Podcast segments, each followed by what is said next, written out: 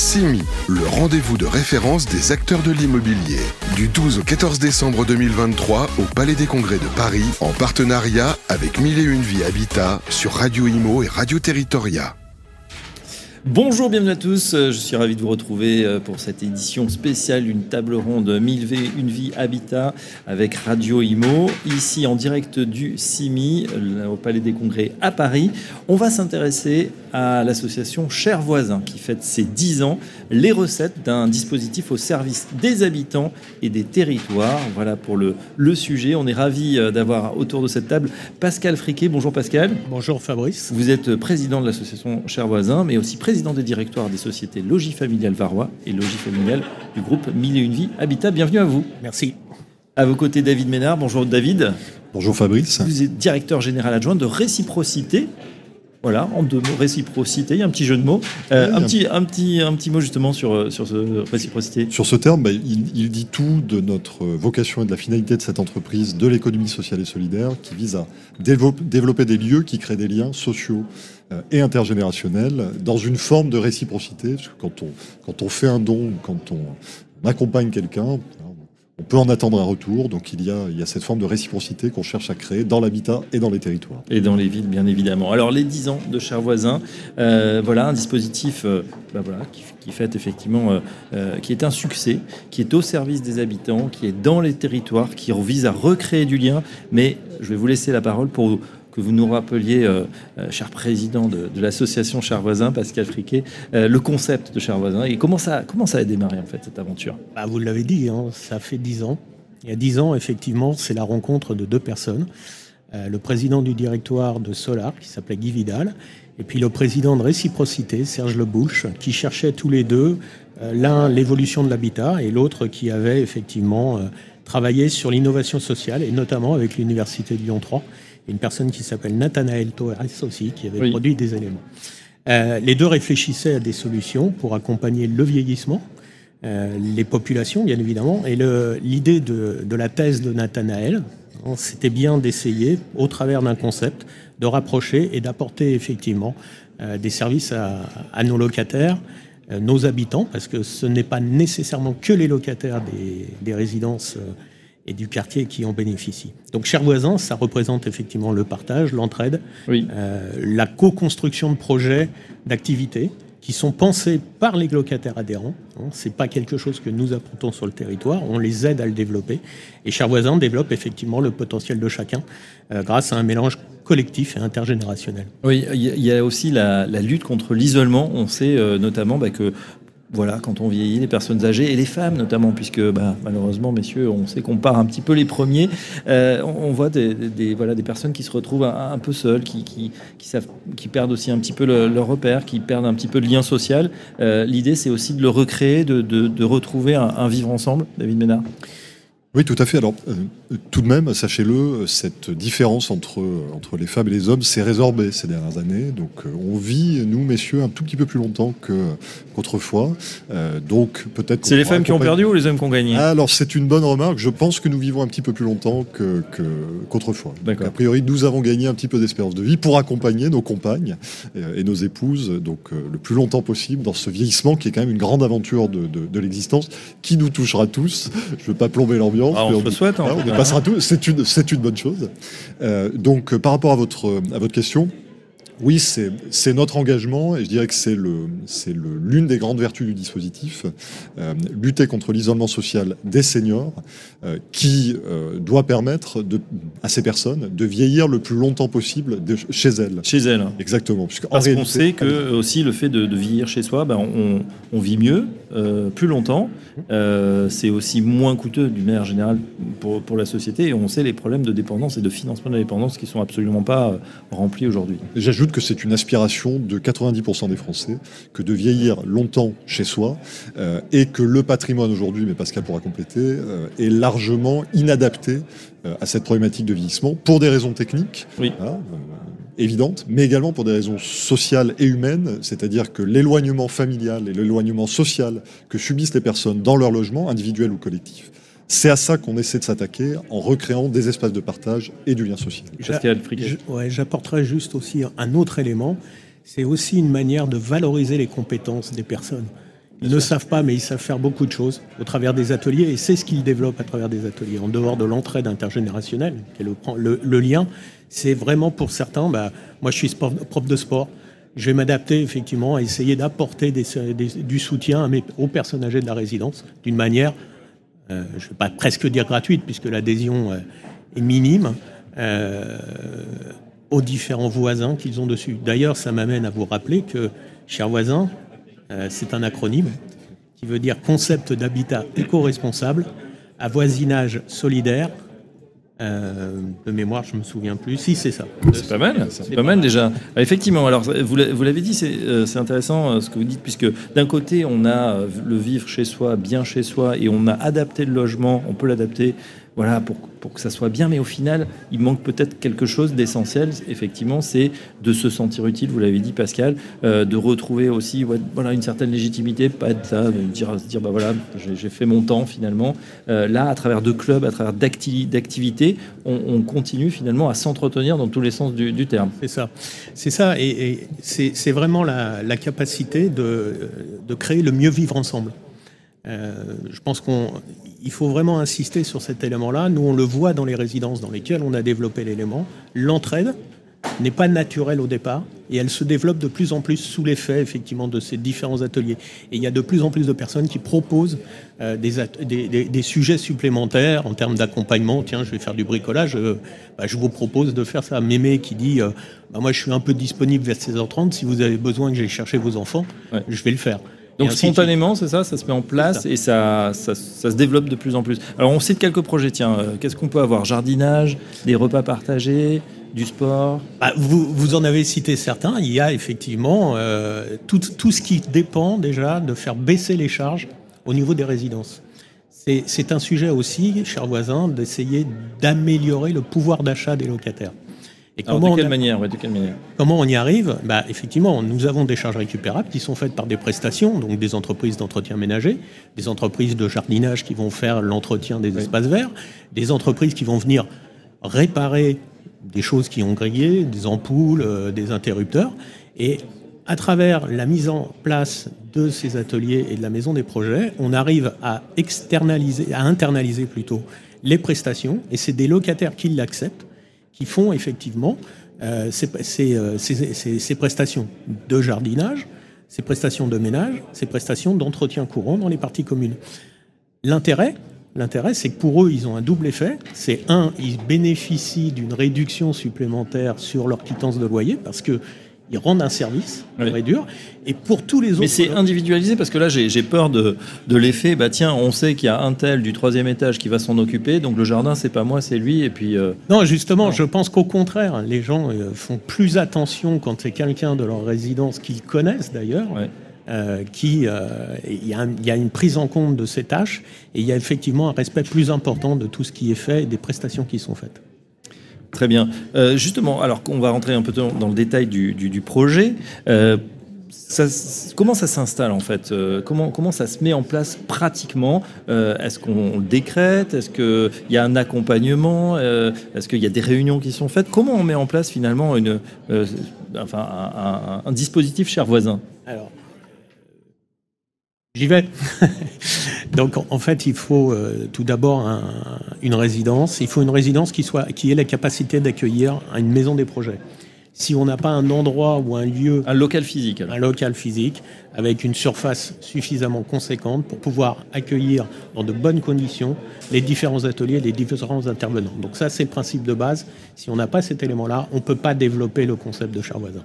Et le deuxième élément qui est très très important, c'est qu'il faut effectivement mettre en place un élément majeur qu'on appelle la gestionnaire animatrice, qui est la personne qui va créer du lien, mettre en place la liaison entre les, uns et les autres, et qui va permettre effectivement de développer l'envie de travailler ensemble, de se rencontrer, de se réunir dans cette maison des projets pour y faire tout un tas d'ateliers. D'accord, ça veut dire David Ménard qu'il y a quand même un référent, un super animateur qui va coordonner ses actions, qui va pouvoir les pointer et accompagner aussi les, les résidences. Bon, c'est pas évident. Alors c'est même plus que ça, puisque en l'occurrence, le dispositif Cher Voisin repose sur deux métiers. Un métier d'étude, donc euh, qui est une forme d'assistance à maîtrise d'ouvrage, puisqu'on s'adresse beaucoup à des maîtres d'ouvrage aujourd'hui lors de cette émission. Donc assistance à maîtrise d'usage, pour bien intégrer les espaces partagés donc, auxquels Pascal faisait allusion, mais également s'inscrire dans un écosystème local déjà riche de multiples associations, de services à la personne, d'une collectivité ou deux collectivités avec un S qui font des choses, et il faut absolument co-construire le projet avec elle. Donc ça, c'est la première nécessité, préparer le projet, et ça commence dès le moment où on signe un terrain, quand on fait du développement d'immobilier neuf, ou, quand on engage une réhabilitation, quand on fait effectivement une démarche de rénovation euh, bâtimentaire. Et ensuite, effectivement, comme l'a dit euh, Pascal, donc une fois la résidence livrée, l'engagement que, nous prenons, c'est de recruter euh, une personne qualifiée, qui est formé euh, également donc à cette mécanique de gestion, animation euh, d'espace intergénérationnel et, et inclusif. Et cette personne a pour mission non pas de faire à la place des gens, mais de construire avec les personnes, et j'ai envie de dire avec toutes les personnes, en tout cas le maximum d'entre elles, sur un principe d'inclusion, mhm. les projets, les activités, les animations, les clubs d'entraide, de solidarité, qui vont permettre de créer ces formes de solidarité avec l'incidence positive de veiller les personnes fragiles et vulnérables que sont les personnes vieillissantes. D'accord. Et cette euh, personne référente, cette AMU, assistante de maîtrise d'usage, comme vous avez dit, elle va être là de manière euh, permanente, temporaire, à mi-temps. Elle s'efface au, au, fil du temps une fois que le projet est lancé. Comment ça se passe? Alors, pour être plus précis, donc euh, l'assistant à maîtrise d'usage est une personne qui intervient en amont du projet. Ah, en amont, d'accord. Voilà, plutôt quelqu'un qui travaille dans un bureau d'études. par contre, la personne qui est sur le terrain, donc s'appelle plutôt gestionnaire animateur. Oui. Et je m'empresse de le féminiser, puisqu'en réalité aujourd'hui ce ne sont que des femmes euh, dans l'entreprise, mais également dans le cadre du dispositif Cher Voisin, euh, donc gestionnaire animatrice. Euh, et donc ces, ces, personnes, effectivement, sont le plus souvent, à 80% de leur temps, donc au sein de ces espaces partagés. Elles ne vivent pas dans les résidences pour qu'il y voilà, une forme de distance avec leur lieu de travail et elles accompagnent le plus longtemps possible ce projet social. Et aujourd'hui, donc euh, nous l'évoquions dans notre temps de préparation, euh, donc le dispositif repose sur un engagement du bailleur social, qui est une, voilà, une nécessité pour le dispositif, mais est complété depuis peu euh, par des financements publics, ce qui me semble assez logique, puisqu'en fait on parle de notions d'accompagnement et de prévention du vieillissement qui relèvent selon moi d'une solidarité nationale, hein, nécessaire, comme on finance des EHPAD, comme on finance des crèches, nous contribuables, il me paraît indispensable de financer l'habitat inclusif. Et donc cette subvention permet de financer quasiment en totalité euh, les charges de fonctionnement nécessaires à l'accompagnement de ces lieux de manière durable. D'accord. Et puis euh, on parle d'économie, mais finalement, c'est un bon investissement, puisqu'on sait très bien que, on le disait en préambule, si les personnes restent chez elles, bah, c'est autant de gens qui ne vont peut-être pas aller à l'EHPAD, avoir différentes pathologies, et tout ça coûte bien sûr extrêmement cher à la communauté. C'est effectivement euh, un gain pour les collectivités, puisqu'on voit bien sur le, sur le terrain, les places d'EHPAD, les places de foyer euh, ont tendance à se réduire au maximum. Le fait de maintenir le plus longtemps à domicile les seniors en leur mettant en place des éléments techniques très précis, qui permettent de mieux vivre. on parle des barres de maintien, mais il y a plein d'autres exemples qui sont les prises de courant qu'il faut mettre en hauteur plutôt qu'en bas parce qu'une personne âgée a plus de difficultés euh, pour, pour, brancher ses appareils. Le fait de mettre non plus des poignées rondes, mais des becs de canne parce qu'on a de l'arthrose quand on vieillit, mm. tous ces éléments-là sont importants. Et puis il y a un autre point aussi qui, qui est à prendre en compte, c'est l'organisation qu'on met en place vis à -vis de ces personnes. Euh, quand on commence à vieillir, on a plus de difficultés à s'orienter dans les méandres administratifs. Et un des sujets aussi, c'est de leur donner un point d'entrée qui permet effectivement de ne pas se préoccuper si c'est du technique, si c'est de l'administratif, si c'est du social. Je vais voir telle personne et euh, elle fera le nécessaire pour faire le lien avec ceux qui sont compétents pour y répondre. On célèbre euh, dans cette émission euh, spéciale Mille et une vie habitat avec Radio Imo les 10 ans de chers voisins. Euh, un petit point, tiens, justement, messieurs, au bout de 10 ans, sur la volumétrie. Qu'est-ce que ça représente sur le terrain, très concrètement? Depuis 10 ans, c'est 43 résidences qui ont été développées. C'est plus de 2000 logements qui sont concernés par ce dispositif. C'est plus de 1400 locataires qui bénéficient de cet élément. Alors, pourquoi 2000 logements, 1400 locataires? Tout simplement parce que le dispositif n'est pas obligatoire. Oui. On n'a pas l'obligation d'adhérer à Cher Voisin. Euh, on peut vivre dans une résidence sans participer. Et donc, c'est à ce sens qu'on a 1400 euh, locataires qui sont adhérents au dispositif de Cher Voisin. On a aussi 82 nouveaux projets qui vont se développer en logement. hein. D'accord. Euh, sur euh, 2023, des endroits comme euh, Vence, des endroits comme à Marseille également qui vont être livrés, euh, Paris en Ile-de-France également. D'accord, euh, oui, parce que j'ai l'impression que vous nous parlez beaucoup du, du sud-est Ah, non, notamment. Euh, c'est- justement, c'est France entière. euh, on peut l'implanter partout ou est-ce qu'il y a une typologie de, de logement qui, est importante? C'est intéressant que vous posiez cette question parce qu'en fait, euh, le dispositif répond aux problématiques des collectivités locales. Euh, Quand on va voir un élu, très clairement, aujourd'hui, l'élu, vous dis, c'est bien, euh, vous construisez des logements, mais qu'est-ce qu'on fait aussi pour les gens qui sont sur place et qui peuvent plus se loger? Et on le voit bien, on a de plus en plus de seniors qui tapent à notre porte pour rentrer dans le logement social. Euh, et donc le dispositif Cher Voisin, avec réciprocité, euh, c'est quelque chose qui répond à ces problématiques des élus locaux en leur disant bah, on construit du logement social, donc ça rentre dans votre quota, mais on répond aussi à la problématique de vieillissement sur votre territoire par ce dispositif intergénérationnel. J'enfonce le clou. David Ménard, oui. J'enfonce le clou, puisqu'en fait, parmi les adhérents donc, du dispositif Cher Voisin, il y a également des gens qui ne sont pas locataires euh, du bailleur, donc Mille et une Vie Habitat, ce qui veut dire qu'ils donc qui sont en réalité euh, soit propriétaires de leur logement, Oui. voilà, sûr. et qui vit à côté, à proximité de, de- du projet, ce qui veut dire que le bailleur Mille et une Vie, donc accompagné par nous, par réciprocité, euh, de ce fait accompagne une, une politique publique locale, voilà, une politique publique territoriale, et c'est extrêmement fort. Oui, quel est le retour justement tiens, des, des élus? Vous en parliez. On, on est sorti, euh, on, est, on était partie prenante également avec Radio de Radio Territoria, de, euh, du SMCL, le salon des maires, des collectivités locales qui a eu il y a quelques semaines. Euh, que- quel est l'accueil que vous réservent justement les, les élus quand vous leur parlez de, de ces sujets? Alors, je vais, je vais pas me mettre à leur place, mais aujourd'hui, euh, très clairement, tous les élus sur lesquels nous avons, euh, toutes les communes sur lesquelles nous avons développé le dispositif, je n'ai qu'un retour positif des, des élus.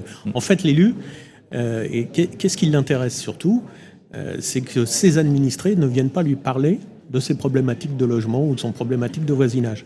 Et le constat, c'est que quand on a cher voisin, bah, les administrés ne vont pas voir les élus pour leur dire Oh là, j'ai un problème, euh, mon voisin, je le supporte plus, ou l'entretien de la résidence, il est mal fait.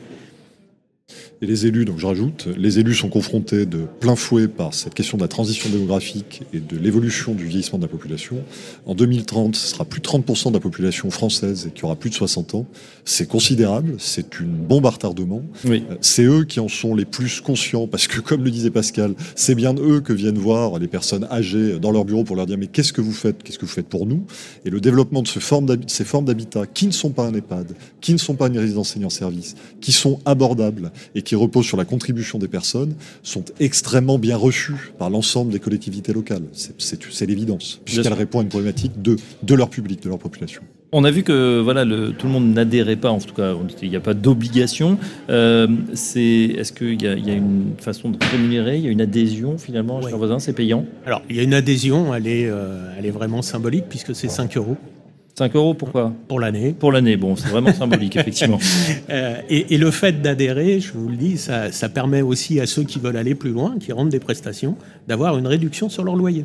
D'accord. En dehors des charges qui seront réduites pour tout le monde, ça c'est clair, euh, le locataire qui lui fait des prestations va aussi avoir un gain supplémentaire au niveau de son pouvoir d'achat parce qu'on va apporter une réduction sur le loyer par rapport à cette prestation. Mm. Est-ce qu'il y a une taille minimum euh, Vous parler de résidence, il faut qu'elle soit quand même assez conséquente? Oui, moi, euh, alors le, le- le principe aujourd'hui, c'est d'avoir plutôt une résidence aux alentours de 70 logements minimum. Euh, on est en train de réfléchir aussi, parce qu'on a d'autres d'autres éléments, notamment moi qui ai des communes rurales, où j'ai des résidences un peu éparpillées. L'idée, c'est de dire, trouvons un endroit central pour faire la maison des projets et rattachons à cette maison des projets les petites résidences de 10-12 logements qui nécessitent également ce type d'éléments. On a parlé évidemment de la partie euh, technique, on va quand même s'intéresser à- bah, aux usagers, à ceux qui vivent euh, l'expérience cher voisin. Euh, Pascal, quel est le retour des, des locataires? Qu'est-ce qu'ils vous disent? Je crois que vous avez des, des statistiques. Oui, alors vous allez dire que c'est soviétique et euh, que le- les, les résultats sont pas bons. On a 92% de locataires qui nous disent qu'ils sont très satisfaits du dispositif et qui euh, ne, ne- ne partiraient pas euh, Donc, autre plus de part. 9 personnes sur 10. Voilà. Bon, il y a un grincheux ou quelqu'un qui. C'est pas un grincheux, c'est celui qui a beaucoup d'activités, qui ne trouve pas l'intérêt de se, de se lier dans cette, dans ce, cette démarche et qui euh, est sur le côté, quoi. C'est tout. D'accord. En tout cas, est-ce qu'il y a aussi un, de la recommandation euh, des gens qui, recommandent le dispositif ou qui peuvent dire à des personnes qu'elles connaissent, bah tiens, euh, alors David, nous dans cette initiative? David l'a souligné. je vais presque dire la recommandation, elle n'est pas sur nos locataires, elle est sur les gens du quartier. D'ailleurs, qu'on constate que quand la maison des projets fonctionne très très bien, elle se développe, c'est des non plus des locataires, mais des propriétaires du quartier qui viennent dans la maison des projets et qui participent à l'atelier. Donc, en dehors même de la résidence, ça apporte effectivement à mieux vivre ensemble sur l'ensemble du quartier, qui n'est pas nécessairement le quartier du bailleur. Et ça, les collectivités, ils font très attention également, parce qu'ils voient bien l'impact qu'il y a euh, par rapport au développement de ce type de, de, projet. Ça veut dire, David, que ça, déborde finalement de la simple maison du quartier, en fait, elle infuse sur tout le quartier oui, tout à fait. Et j'ajoute que ce faisant, on contribue non pas seulement à la mixité générationnelle, mais également à l'organisation de la mixité sociale. Euh, et s'il y a bien, et là je pense que les maîtres d'ouvrage le savent, une problématique très forte pour les élus, euh, à la fois en lien avec la loi, la nécessaire loi SRU selon moi, euh, donc qui impose à la plupart des, des, communes de développer du logement social dans leur territoire et ainsi de faire cohabiter des publics divers et variés donc sur leur territoire. Ce type de projet par les liens qu'ils organisent, euh, par la présence de ce tiers de confiance, donc euh, qu'on appelle gestion animatrice, qui est à l'écoute de tous, sans regarder euh, ni l'origine sociale, ni aucune origine quelconque. donc participe, contribue fortement à l'acceptation aussi de ces différences sociales et contribue à faire vivre effectivement des personnes dont les ressources sont différentes. Ouais, et puis des publics qui n'avaient pas forcément l'habitude de croiser. De se côtoyer, tout à fait. vous me demandiez aussi quel était le retour qu'on pouvait avoir. Oui savez que les bailleurs sociaux font des enquêtes de satisfaction tous les ans auprès de leurs locataires. Le constat très clairement, c'est que quand on a une maison des projets, euh, chers voisins, sur une de nos résidences, les résultats sont en règle générale 10% plus élevés que le taux de satisfaction qu'on en a sur des résidences sans chers voisins. Bon, Pascal, je vous crois sur parole avec vos 90%, mais on va quand même s'intéresser en vrai à ceux euh, qui, euh, qui participent et, qui vivent cette expérience chers voisins. Je vous propose d'écouter euh, voilà, certains, certaines résidentes. On les écoute, on se retrouve juste après. Alors, cher voisin, je suis adhérente. Ça me permet de venir le mardi et plusieurs jours pour euh, avoir des relations avec les copines, euh, apprendre plein de choses, un moment de détente. Voilà, c'est pour moi, c'est ça. En fait, euh, si je ne viens pas là, qu'est-ce que je fais à la maison? Eh ben, je regarde la télé, je suis dans mon canapé, je m'endors, alors donc ça va pas. Le principe du repas partagé qui se passe une fois par mois, c'est pour euh, un moment de convivialité et puis déguster, chacune fait sa recette. Donc euh, voilà, après c'est du salé, sucré, avec un petit peu rosé à modération. Et voilà, passer un moment de partage pour beaucoup de personnes qui sont seules. Donc euh, ça passe une après-midi, après il y a une, activité, tricot, jeu, informatique en ce moment, voilà, pendant dix semaines. Après, chacun fait un petit peu ce qu'il veut, voilà. Et on est très, très, très heureuse d'avoir cet espace. On a un vrai jardin partagé.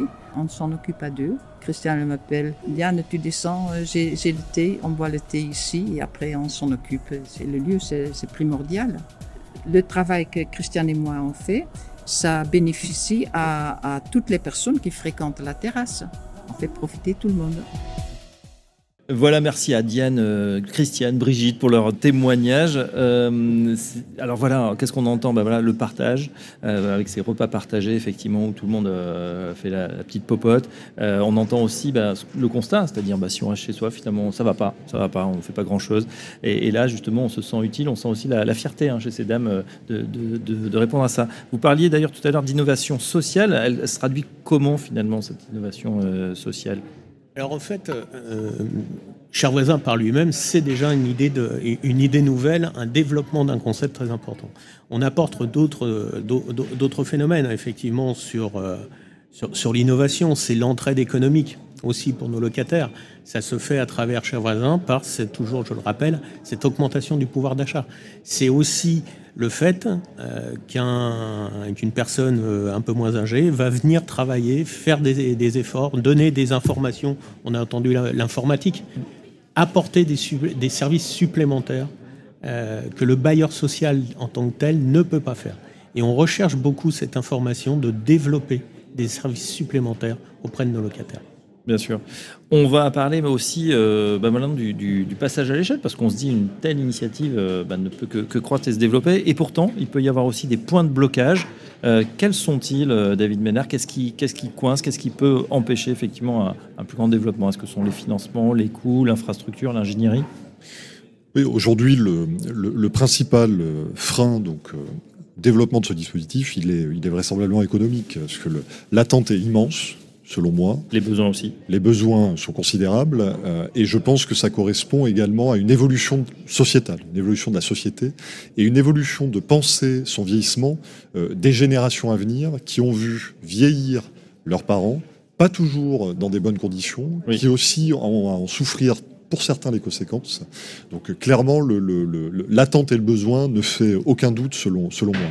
Donc après, euh, le, le, problème, il est effectivement économique. C'est-à-dire que euh, l'accompagnement, le nécessaire accompagnement durable, donc permis par réciprocité en l'occurrence dans le cas de chers voisins, mais peu importe, voilà, permis par d'autres, plein d'acteurs contribuent aujourd'hui à ce genre de projet, il doit être financé. Or, quand on est dans le logement social, Pascal l'a très justement rappelé, on travaille, dans le cadre de cet accompagnement, à faire faire des économies aux gens. Donc on ne peut pas leur demander d'un côté euh, de payer et de l'autre leur dire on va vous faire faire des économies. Donc là, on est face à une, véritable ambiguïté euh, qu'on a réglée en disant ça ne coûtera rien aux locataires. Mais si ça coûte rien aux locataires, euh, il faut aller chercher l'argent quelque Qui paye Voilà. Le bailleur peut contribuer, mais on ne peut pas demander tout au bailleur. Je pense que Pascal sera d'accord avec moi. et du coup, je reviens à mon sujet précédent, donc de cette solidarité nationale, donc permise par effectivement des subventions, des financements, qui a été euh, pris en compte modestement, trop modestement, euh, par l'État jusqu'à présent, à travers le dispositif d'habitat inclusif.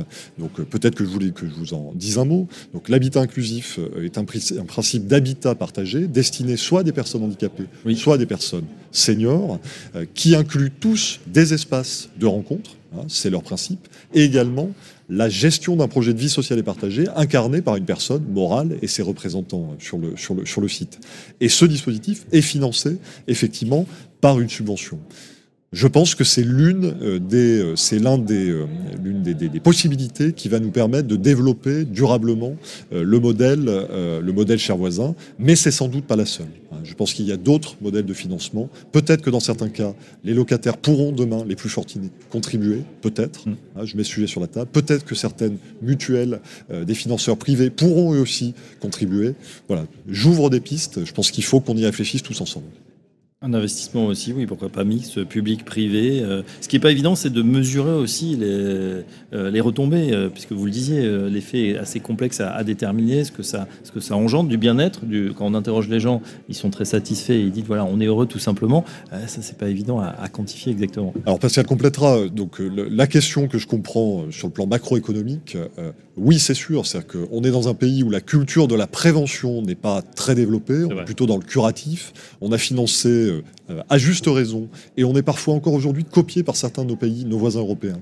Un modèle qui s'appelle l'EHPAD, qui me paraît indispensable, qui est très coûteux euh, pour le contribuable. Je pense qu'à présent, si nous investissons massivement de l'argent public, mais aussi privé, dans des dispositifs d'habitat préventifs, on fera certainement des économies sur le curatif. Ce qu'il y a, c'est que je ne suis pas Thomas Piketty ou, un autre, donc il faudra des économistes pour travailler sur ce sujet et apporter la démonstration que vous, que vous attendez. Mais on sent bien que vu la pyramide des âges, à un moment, on va pouvoir pas construire non plus plus d'EHPAD que de, logements classiques. Ce sera un petit peu complexe. Euh, parce qu'expliquer justement, euh, il nous reste quelques minutes euh, sur, le, sur la suite. Euh, vous l'avez dit, donc si l'initiative continue, on est ici au, donc on parle aussi des, des projets, d'aménagement, etc. Quelles sont les ambitions et les projets pour 2024 et les années suivantes, chers voisins? 2024, il y a déjà des projets qui sont envisagés. Vous me parliez, est-ce qu'en Ile-de-France, euh, il y a des choses qui vont se faire? Bah oui, il y a Aulnay-sous-Bois, Botticelli, 80 logements. Il y aura une livraison en avril 2024. On va retrouver Sergi, une autre opération qui s'appelle les Limandes, 95 logements, livraison en septembre. Après, on va aller un peu plus, un peu plus bas, euh, à Lyon, à Lyon, qui est euh, là, euh, je vais dire, la, genèse du développement de Chers Voisins. On va encore faire une résidence à Saint-Germain-en-Mont-d'Or euh, avec 23 logements. Puis on continue à descendre, on ira à Vitrolles, donc dans les Bouches du Rhône, pour développer également cet élément. Je pense que la, la, suite logique, et ça, il faut, on est aussi mis, c'est important de le dire, les promoteurs peuvent générer cet élément-là. C'est-à-dire que quand ils rencontrent les élus, les élus leur posent cette question aussi. Vous développez, mais qu'est-ce que vous faites d'autre Notamment par rapport à vos logements? Et là, je pense que notre concept est là pour répondre à cet élément-là. Quand ils viennent, souvent, ils ont maintenant euh, l'obligation d'avoir du logement social dans leur projet, et eh ben, le logement social, ça peut aussi s'accompagner avec chers voisins. Il faut qu'ils y pensent. Euh, et c'est un moyen, effectivement, de convaincre leurs élus pour faire passer les projets. C'est une manière finalement de, travailler, à euh, de, construire, pardon, à repenser, justement en pensant bah, bâtiment, c'est surconstruction, mais aussi utilisation de ce bâtiment Oui, c'est les principes même de l'assistance à maîtrise d'usage. L'assistance à maîtrise d'usage est née parce que progressivement parfois l'utilisateur final des projets immobiliers, qu'il s'agisse de tertiaires, d'habitat ou même de quartier, était trop souvent un impensé euh, de, de, la construction. Donc aujourd'hui, euh, grâce effectivement à des, à des projets de, de, cette nature, on s'intéresse avant tout à ce que sera le devenir euh, d'un bâtiment, ce qui à mon avis est la juste manière, la juste philosophie qui doit, voilà, que doit traduire l'acte de construire. Donc, mmh. oui. Oui, oui, et puis on se pose la question de, voilà, du cycle de vie, hein, du bien général, finalement, on est, bâtiment, la réversibilité, etc. On est sur des sujets aujourd'hui, on voit euh, les problèmes des quartiers, on va dire social. Aujourd'hui, sur voisins, ça sert à ne pas stigmatiser les résidences, justement. Elles sont parfaitement intégrées dans les quartiers. On ne voit pas l'écart. On voit d'ailleurs les habitants du quartier, qui ne sont pas ceux de la résidence, venir dans les maisons de chez les voisins.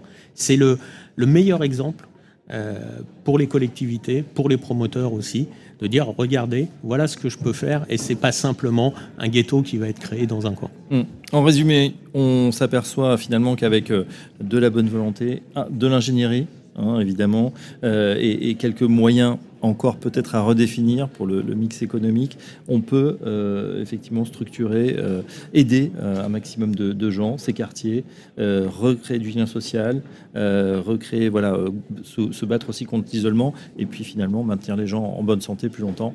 Et ça, c'est ce qu'on se souhaite évidemment à tous et à toutes. Juste un mot de la fin, si vous me le permettez. Bien sûr, allez-y, Pascal. Euh, Mille et une vie, en fait, il a un concept, c'est d'inclure chacun en luttant contre toutes les inégalités, qu'elles soient territoriales, environnementales, sociales, économiques. Et avec ce dispositif, cher voisin, on travaille quasiment sur l'ensemble de ces, de ces inégalités. Voilà, et on aura sûrement euh, d'autres projets euh, qu'on découvrira hein, du côté de Mille et une vie habitat tout au long de cette année sur cette antenne. Un grand merci à nos deux invités, David Ménard, directeur général adjoint de Réciprocité. Merci David. Et merci à Pascal Friquet. Je rappelle que vous êtes euh, président du directoire des sociétés Logis Familial Varois, Logis Familial Groupe Mille et une vie habitat et président de l'association Chers voisins. À très bientôt, messieurs. Merci à vous. CIMI, le rendez-vous de référence des acteurs de l'immobilier. Du 12 au 14 décembre 2023 au Palais des Congrès de Paris, en partenariat avec Mille et Une Vie Habitat sur Radio Imo et Radio Territoria.